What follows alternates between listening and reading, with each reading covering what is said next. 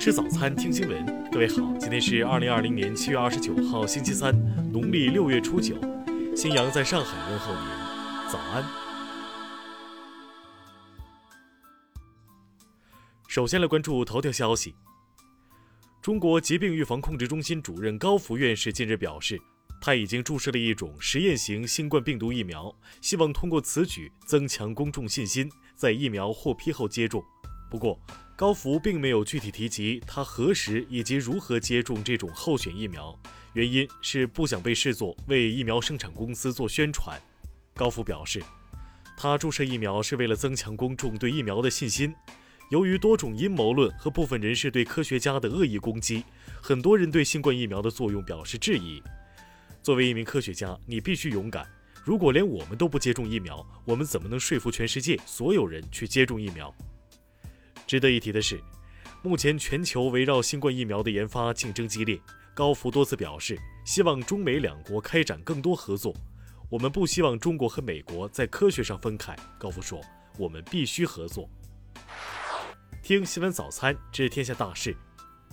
国家发改委昨天指出，未来一段时间支持每个省份改造升级一到三所重大疫情救治基地，承担危重患者救治和重要医疗设备储备任务。国家医保局昨天介绍，截至十九号，全国新冠肺炎确诊和疑似患者发生医保结算十三点五五万人次，涉及医疗费用十八点四七亿元，医保支付十二点三二亿元，支付比例达到百分之六十七。最高检昨天表示，针对民营企业在民商事活动中遇到的法律问题，检察机关要强化对诉讼活动的监督，做好矛盾化解工作。准确把握刑民界限，慎重处理涉民营经济案件。农业农村部消息，截至六月底，全国已建成高标准农田面积四千三百三十八点五万亩，二零二零年高标准农田建设任务完成过半。教育部昨天发表声明，表示从未以教育部推荐、新课标指定、统编教材必读书目、推荐书目等类似名义出版推销有关图书。生态环境部昨天介绍，今年上半年，全国三百三十七个地级及以上城市平均优良天数比例为百分之八十五点零，同比上升四点九个百分点。应急管理部消息，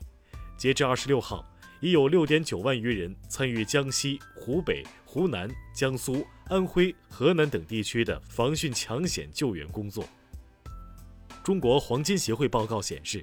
二零二零年上半年。我国黄金产量一百七十点零七吨，黄金消费量三百二十三点二九吨，同比分别下降百分之五点八七和百分之三十八点二五。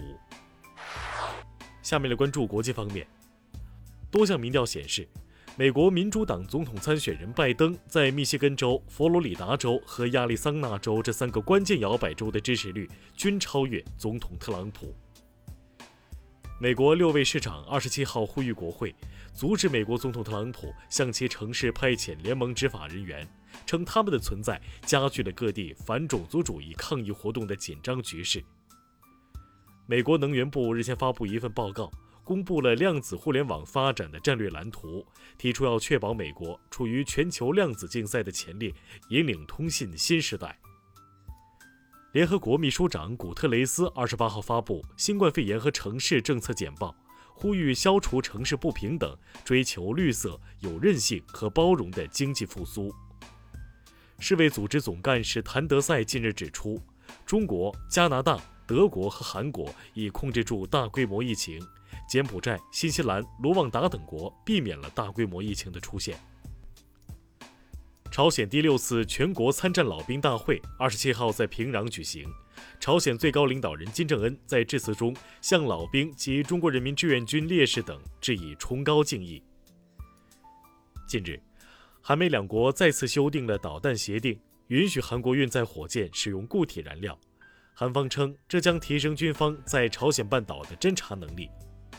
马来西亚吉隆坡高等法院二十八号中午宣布。前总理纳吉布涉 SRC 国际案被控的背信、洗钱、滥权等罪名成立，将被判处监禁十二年。下面来关注社会民生。据媒体报道，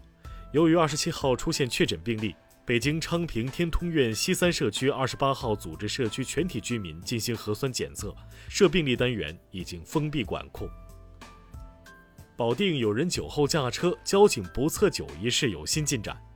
二十七号，当事人李晓峰被开除党籍，并被取消退休待遇。昨天，广东深圳一公交车行驶在立交桥上，与一名行人发生碰撞，造成行人当场死亡。目前该事故正在进一步调查处理中。对四川一居民称被银行贷款一千二百万元一事，四川银保监局昨天回应称，已收到相关投诉件，将在十五天内答复是否受理该投诉。二十七号，重庆武隆区一人行道塌方，两行人掉坑，当地应急管理局昨天回应表示，两行人无生命危险，此外没有车辆坠落。下面来关注文化体育。CBA 官方昨天公布了本赛季常规赛各奖项候选人，最受人关注的常规赛 MVP 候选人有周琦、王哲林、易建联、胡金秋、韩德君。近日，德美转会市场给出了二十一世纪足坛球星们的点球进球数量排行榜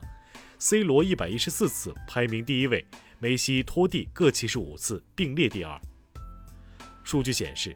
截至二十六号。全国复工影院数已有五千一百零三家，全国复工率达到百分之四十四点九七，复工首周的电影票房达一点零九亿元。河北省阜城县日前发现一座古墓，通过对墓室结构及墓室内出土的器物造型勘验和分析，初步断定为唐代中晚期古墓，距今一千多年。以上就是今天新闻早餐的全部内容。如果您觉得节目不错，请点击再看按钮。咱们明天不见不散。